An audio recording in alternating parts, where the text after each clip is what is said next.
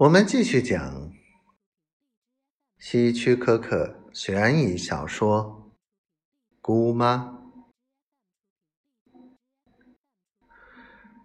贝克夫妇愣住了，眼睁睁看着姑妈走开不见了。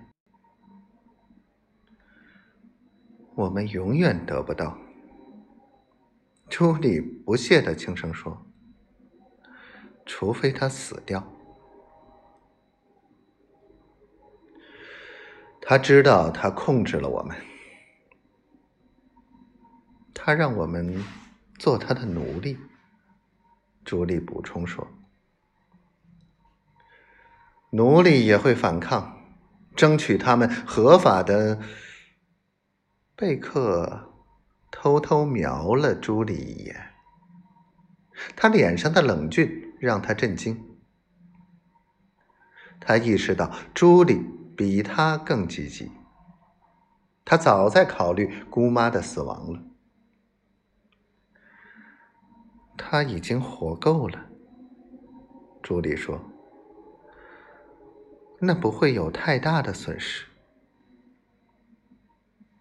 贝克挣扎着蹦出三个字：“怎么做？”他现在要去洗澡，我们互相作证，没有人能驳倒我们的话。姑妈滑一跤，跌倒在浴室。贝克，准备悼念你去世的姑妈吧。朱莉说。朱莉。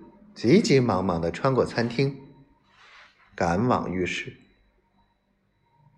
贝克愕然的站在那里，内心越来越紧张。他听到开门声、说话声、一阵低低的叫声、挣扎碰撞声，接着是哭叫声。贝克紧闭双眼，双手捂住耳朵，然后走到出现了一个人，那是姑妈。她正在扯平刚刚套上身的蓝色绸衣，她冷酷轻蔑的看着贝克。